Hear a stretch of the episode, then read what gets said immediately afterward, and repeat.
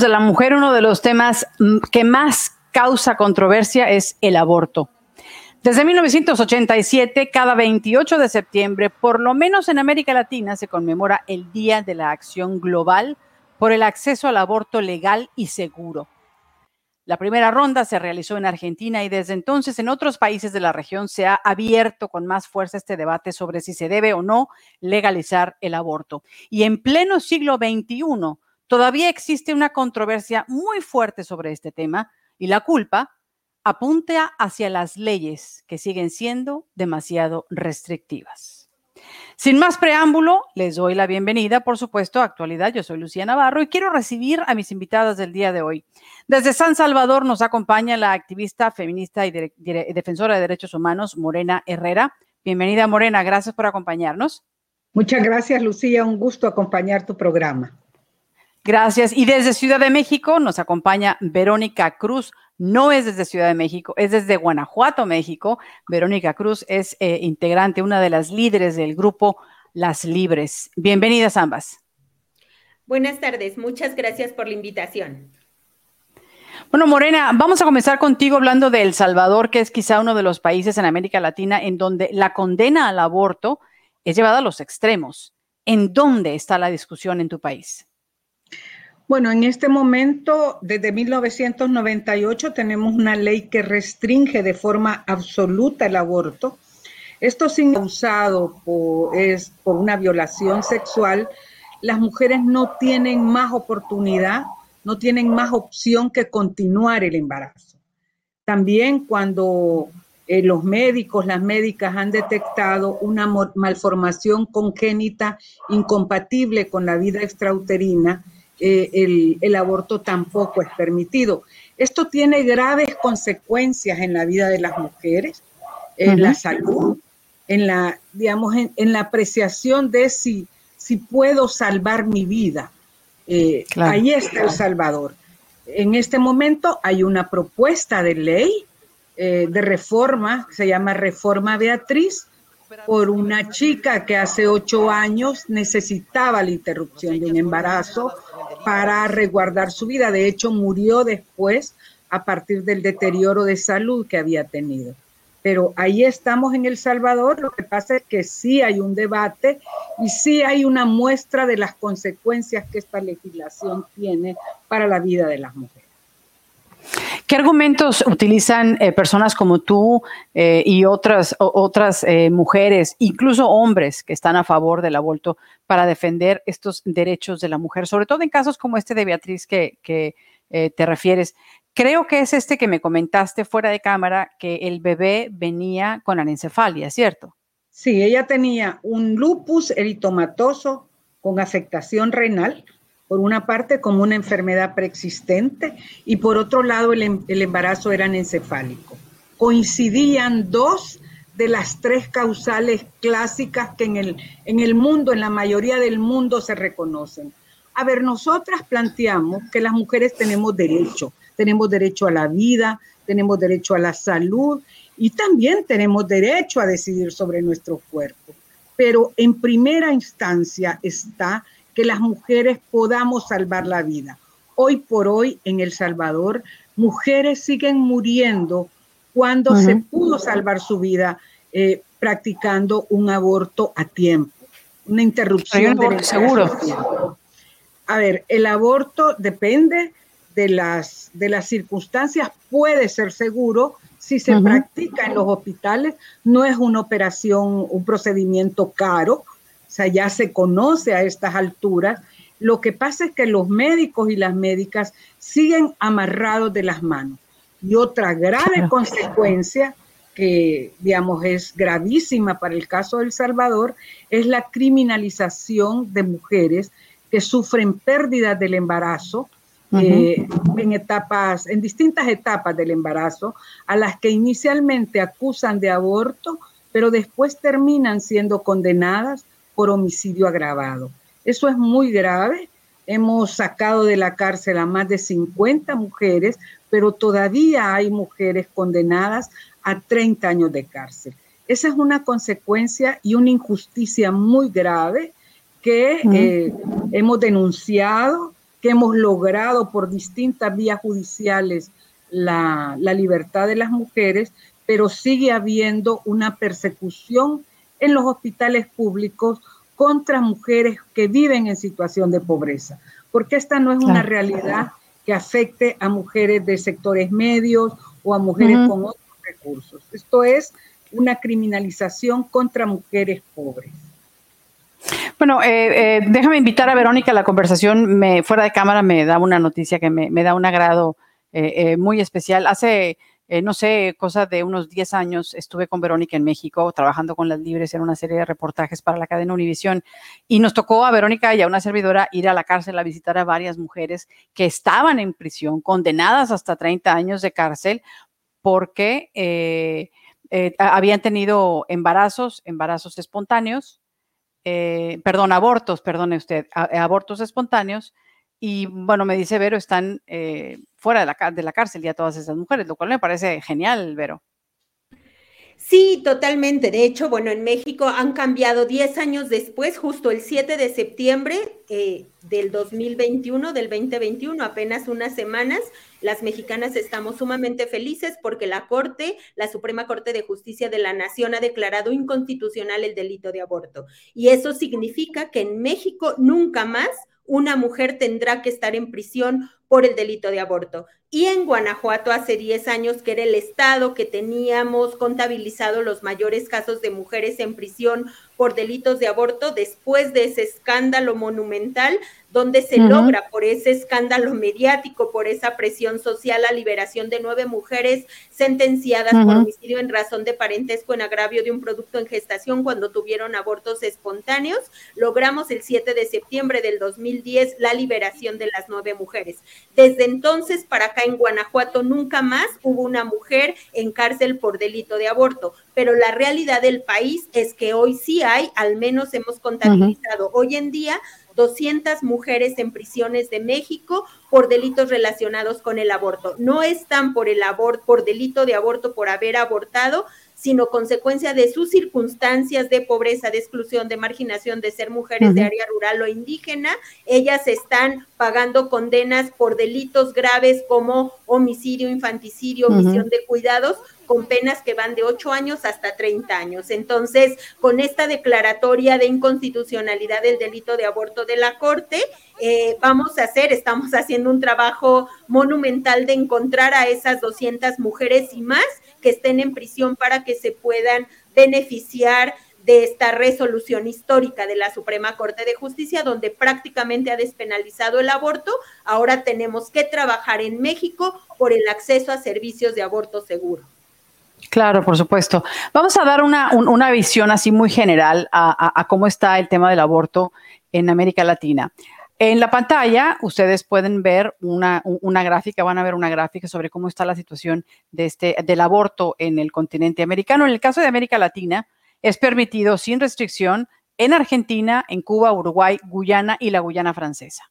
En Colombia está prohibido, a excepción de los casos en los que la vida de la madre está en peligro, igual que en México, eh, bueno, ya Vero nos hablaba de todavía mujeres que están eh, tratando de localizar para ayudarlas precisamente en estos procesos, porque hay más de 200 mujeres en México en esta situación de encarcelamiento a consecuencia de un eh, incidente de aborto. Pero si no estoy mal, en Veracruz y en el estado de Oaxaca está permitido el, aborto sin restricción.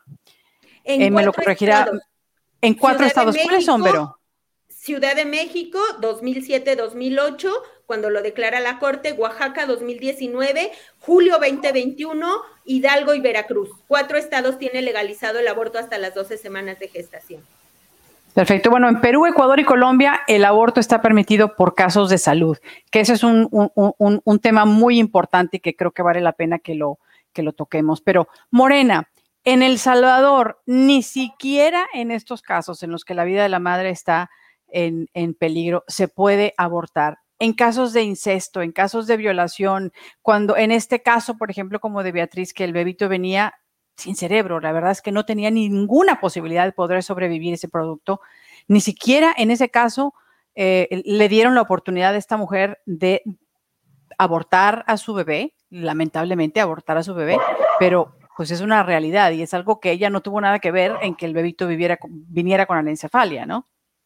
A ver, ni siquiera en niñas embarazadas de 10, 11 y 12 años. O sea, el Estado no ofrece ninguna opción a estas niñas. Ni siquiera, eh, quiero contarles, recientemente estamos apoyando a una niña, tiene 12 años, acaba de tener un parto, un bebé, y ella es ciega. Y aún así, y es una violación confirmada, se denunció al agresor, el agresor está preso, pero esta niña no ha tenido ninguna otra opción más que tener a la criatura. La única opción que el Estado les da es la maternidad impuesta y con ello les corta, les corta las posibilidades de, una vida plena, de un proyecto de vida. Tampoco cuando una mujer eh, tiene una enfermedad que pone a su vida en riesgo. Aquí han habido mujeres muertas por cardiopatías, por ejemplo.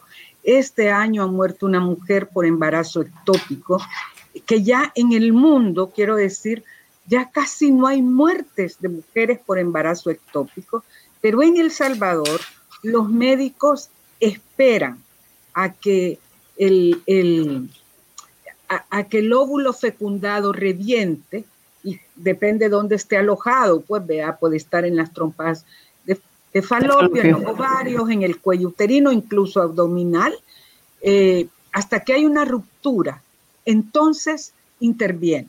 Y eso pone un riesgo grande la vida de las mujeres. Y por eso hay muertes. Entonces quiero decir que El Salvador todavía no ha decidido, el Estado de El Salvador no ha decidido salvar y priorizar la vida de las mujeres y las niñas. Claro. Eh, hablemos un poquito del caso de Honduras, eh, porque eh, Honduras es uno de los países que tiene la tasa de violencia más alta, la violencia sexual mucho más alta en, América Latina, si no es que en el resto del mundo, ¿no? Porque es, tremenda la, la, violencia ahí. Y el aborto también está prohibido hasta en los casos de violación. Y me llama la atención, por lo que decía Morena, de niñas de 10 años, son niñas cuidando niñas o cuidando niños, pero son chiquititas todavía, no tienen ni la madurez emocional eh, para, para, poderle hacer eh, frente a la responsabilidad de, un, de su vida, cuanto menos de un hijo, ¿no? Sí, bueno, en Honduras han pretendido poner un candado constitucional a la posibilidad de modificar la legislación sobre aborto. Este año hubo una reforma eh, impulsada de una manera muy oportunista por partidos conservadores, pero eh, las organizaciones feministas han presentado un recurso de inconstitucionalidad. Este ha sido admitido y esperemos que pueda tener una evolución positiva, pues, ¿verdad? Porque eh, en realidad Honduras, Nicaragua y El Salvador y Guatemala bastante, aunque Guatemala tiene aborto terapéutico, pero tenemos patrones de violación de derechos humanos para las mujeres. Claro. Nos falta agregar en esa lista a Morena, en la zona del Caribe, a, Haití y a Surinam también. República Dominicana también, Salvador, Nicaragua, la República Dominicana, Haití y Surinam, que también tienen leyes eh, tremendamente duras que, que, que prohíben el, aborto. Yo quisiera la opinión de ambas sobre estos datos que les voy a, los que les voy a hablar.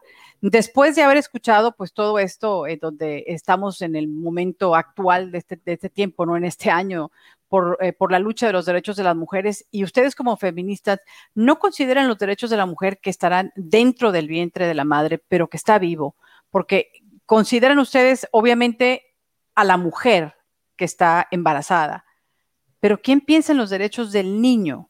¿Cómo lo ven ustedes desde su punto de vista de estar a favor del aborto? Comienzo con, Verónica, por favor.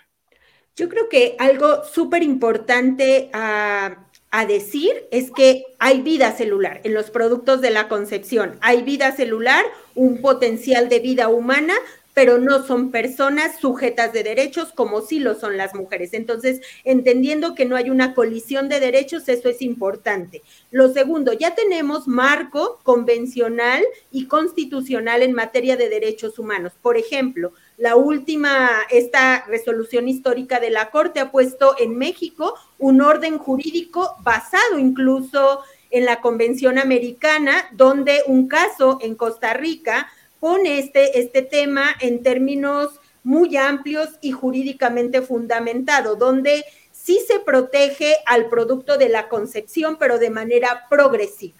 Y México, eh, en esta resolución histórica, un segundo obstáculo que México derribó, la Suprema Corte, fue declarar inconstitucional también las constituciones locales que protegen la vida desde el momento de la concepción, que habían sido una respuesta de los grupos antiderechos conservadores y los partidos políticos para obstaculizar la posibilidad en 2007 de que se viniera en cascada a los 32 estados de México la legalización del aborto como en Ciudad de México. Y tres cosas súper importantes que dijo la Suprema Corte con respecto a este acuerdo de la Corte Interamericana de Derechos Humanos en el caso Artavia Murillo contra Costa Rica, fue eso. Sí se protege, es un, el producto es un bien jurídico a tutelar y se tutela y se protege a través de las mujeres que son las sujetas de derechos, ¿no?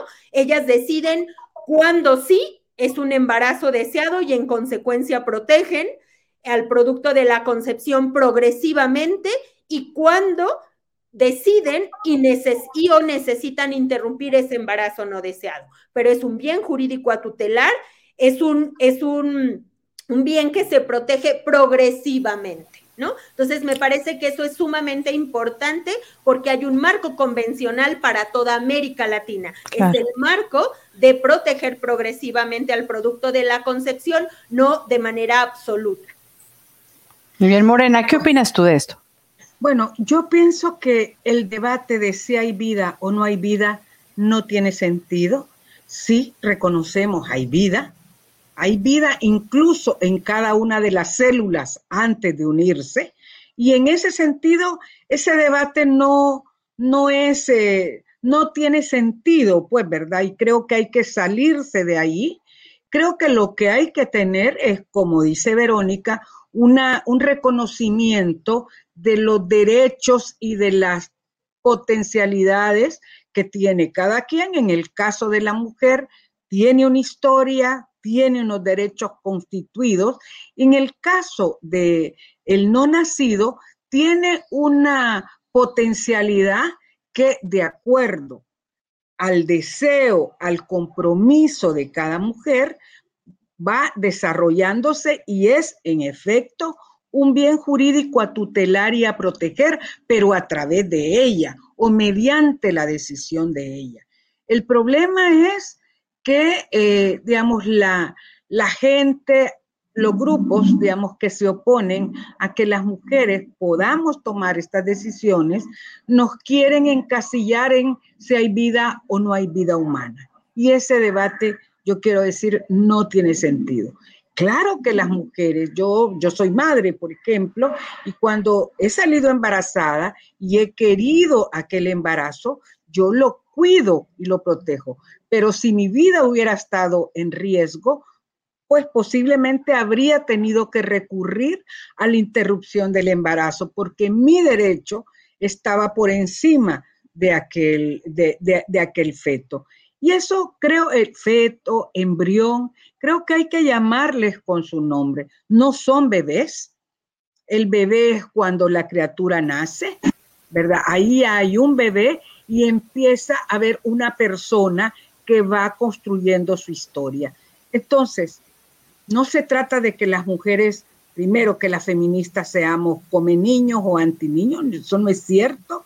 El movimiento feminista es un movimiento que que pone en el centro de la, del debate el cuidado de la vida, de las niñas, de los niños. No se trata de negar esa importancia, pero sí eh, que hay, que no, no es equiparable, pues muchas veces se desprecia la vida de una mujer que tiene otros hijos eh, por eh, en afán del, del, planteamiento de uno nacido.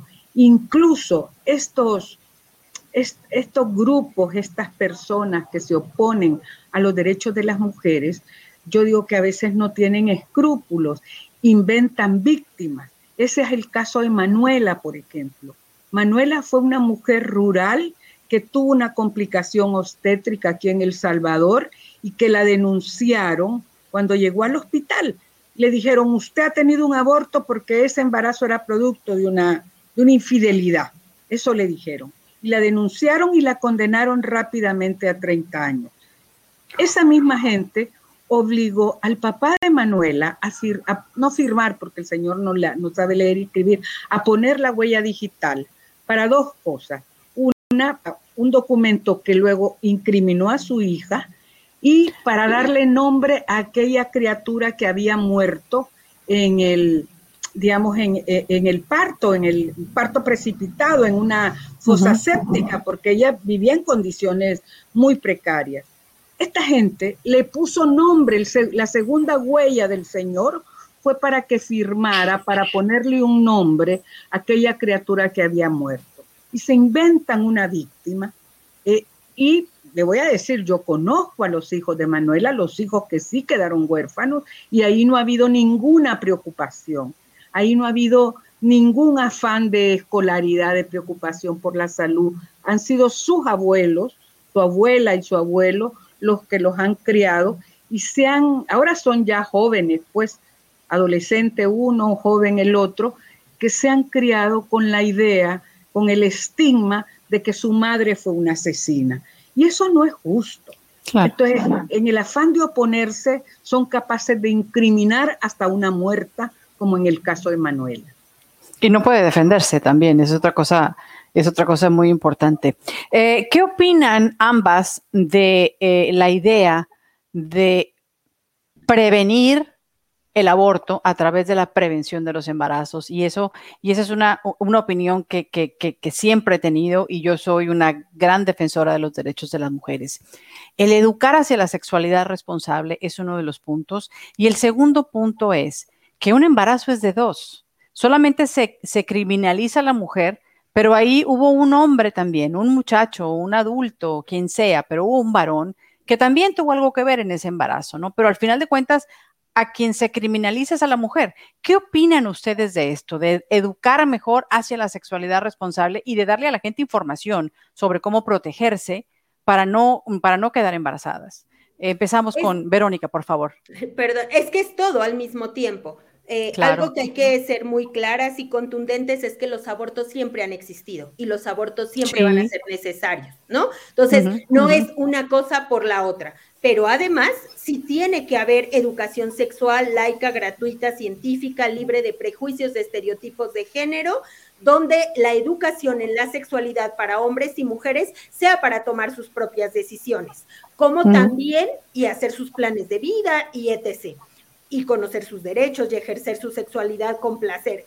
Pero también el tema de la, anticoncepción, acceso universal a los métodos anticonceptivos, pero aún ahí eh, hay casos, ¿no? Donde los anticonceptivos, porque es un falso dilema de si todo mundo tiene eh, conocimiento y usa los métodos anticonceptivos, vamos a prevenir los abortos. No, tampoco es cierto. Los métodos también fallan, ¿no? Entonces, nada más para ejemplificar. Entonces, sí, se necesita educación sexual, se necesita acceso universal a métodos anticonceptivos y se necesita eliminar las restricciones y el acceso a los abortos seguros, gratuitos y legales para todas las mujeres que así lo decidan. Y algo que es súper importante, que ha sido un debate histórico en México en estas resoluciones de la Corte otra vez, ¿no? Entonces ahora las mujeres van a ir a abortar, no. Pues las leyes no restrictivas o el acceso al aborto es para las mujeres, las personas gestantes que así lo decidan quienes quieran seguir con sus embarazos no deseados,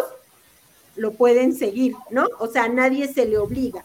Y una cosa que dijo la Corte súper importante, me parece de lo más revolucionario que dijeron en este debate en México, es que el Estado no tiene que ser em, asistencialista, no, eh, se me fue la palabra, pero asistencialista y, paternalista, ¿no? Utilizar paternalista. paternalista. Las mujeres en autonomía tienen que decidir, ¿no? El Estado no tiene por qué decidir con ellas, por ellas con leyes restrictivas. Lo que tiene que hacer es tener la garantía de los servicios para aquellas que así lo decidan. Claro. Eh, Morena, ¿cuál es tu, tu opinión sobre todo esto?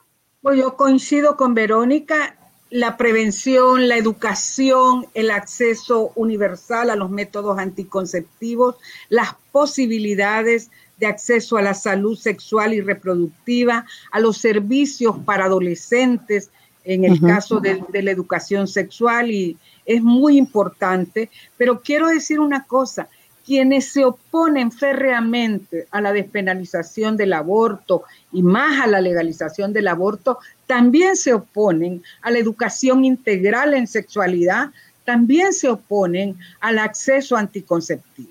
Entonces, digamos, lo que están eh, planteando es una barrera total. No quieren prevenir el aborto, quieren que el aborto sea clandestino, inseguro y criminalizar a las mujeres. Eso es lo que quieren, porque no quieren incluso enseñar a las niñas a que puedan distinguir cuando están siendo víctimas de un abuso y puedan denunciar.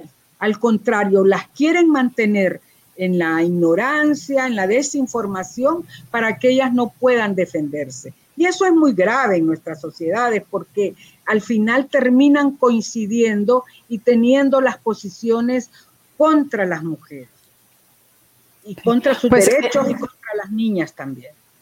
Claro, contra los derechos y contra las, las niñas también. Y eh, algo pues que considero muy importante, el, el, que realmente se pongan de acuerdo, porque si no quieres eh, que haya, que haya eh, embarazos o que haya abortos, perdón, y quieres prevenir y educando a, a, los niños y a las niñas, porque tiene que haberlo a los chicos varones también, pues hay que darle acceso, como bien ustedes dicen, ¿no? Hay que, hay que quitarnos estos tabús porque la sexualidad existe, la sexualidad no se va a acabar y los chicos van a descubrir la sexualidad por un incidente fortuito o porque tengan la curiosidad normal de la edad. Yo les agradezco a ambas que hayan aceptado mi invitación a este programa, a esta conversación sobre el aborto. Las voy a volver a invitar porque creo que es un tema que tiene muchísimas aristas en las que vale la pena que hagamos una conversación. Pero en aras del balance, pues vamos a escuchar también a las activistas pro vida, así que pues les vamos a ofrecer el mismo tiempo que le hemos dado a Verónica Cruz del grupo Las Libres y a la activista y feminista Morena Herrera de El Salvador. Les agradezco a, ambas que hayan aceptado la invitación eh, y bueno, por lo pronto yo les, eh, les invito a que eh, nos, nos sigan en las redes sociales, que sigan el programa en el canal que tenemos en YouTube y por supuesto que, estén con nosotros constantemente. Martes y jueves transmitimos actualidad eh, a través del canal de YouTube y en las redes sociales que las pueden ver ustedes en la parte superior de la pantalla. Son mis cuentas en redes sociales que ustedes pueden seguir. Por supuesto, eh, involúcrense, infórmense de estos temas. Son muy importantes para las sociedades en toda América Latina. Las Libres tiene un sitio de internet. Morena Herrera tiene también eh, cuentas disponibles en redes sociales con lo que podrían seguirse e informarse de otras cosas también que seguramente serán interesantes para que usted tome la decisión que usted considere que debe de tomar. Invitaremos a, las activistas pro vida en, en, otro programa. Por lo pronto, le agradezco mucho que nos haya permitido acompañarlo en esta media hora con la actualidad.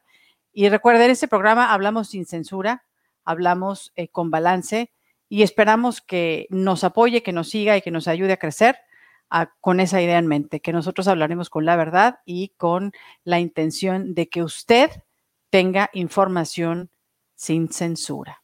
Por lo pronto, gracias, me despido, nos vemos en una próxima oportunidad. Yo soy Lucía Navarro, pásela muy bien.